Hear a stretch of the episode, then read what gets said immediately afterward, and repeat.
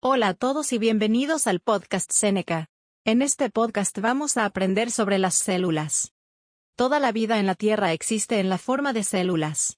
Todas las células pueden clasificarse en células eucariotas o procariotas. Estas dos categorías tienen similitudes y diferencias. Similitudes entre las células eucariotas y procariotas. Tanto las células procariotas como las eucariotas contienen orgánulos. La membrana de la superficie celular en las células eucariotas y procariotas está hecha de una bicapa de fosfolípidos. Esta bicapa es responsable de controlar el paso de sustancias a través de las superficies de intercambio. Diferencias entre las células eucariotas y procariotas. Las células procariotas forman organismos procariotas unicelulares, por ejemplo, bacterias.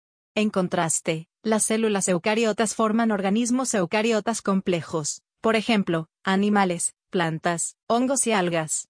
Las células eucariotas son más grandes y más complejas que las células procariotas. Las células surgen de otras células por fisión binaria en células procariotas, y por mitosis o meiosis en células eucariotas. Para resumir, toda la vida en la Tierra existe en la forma de células.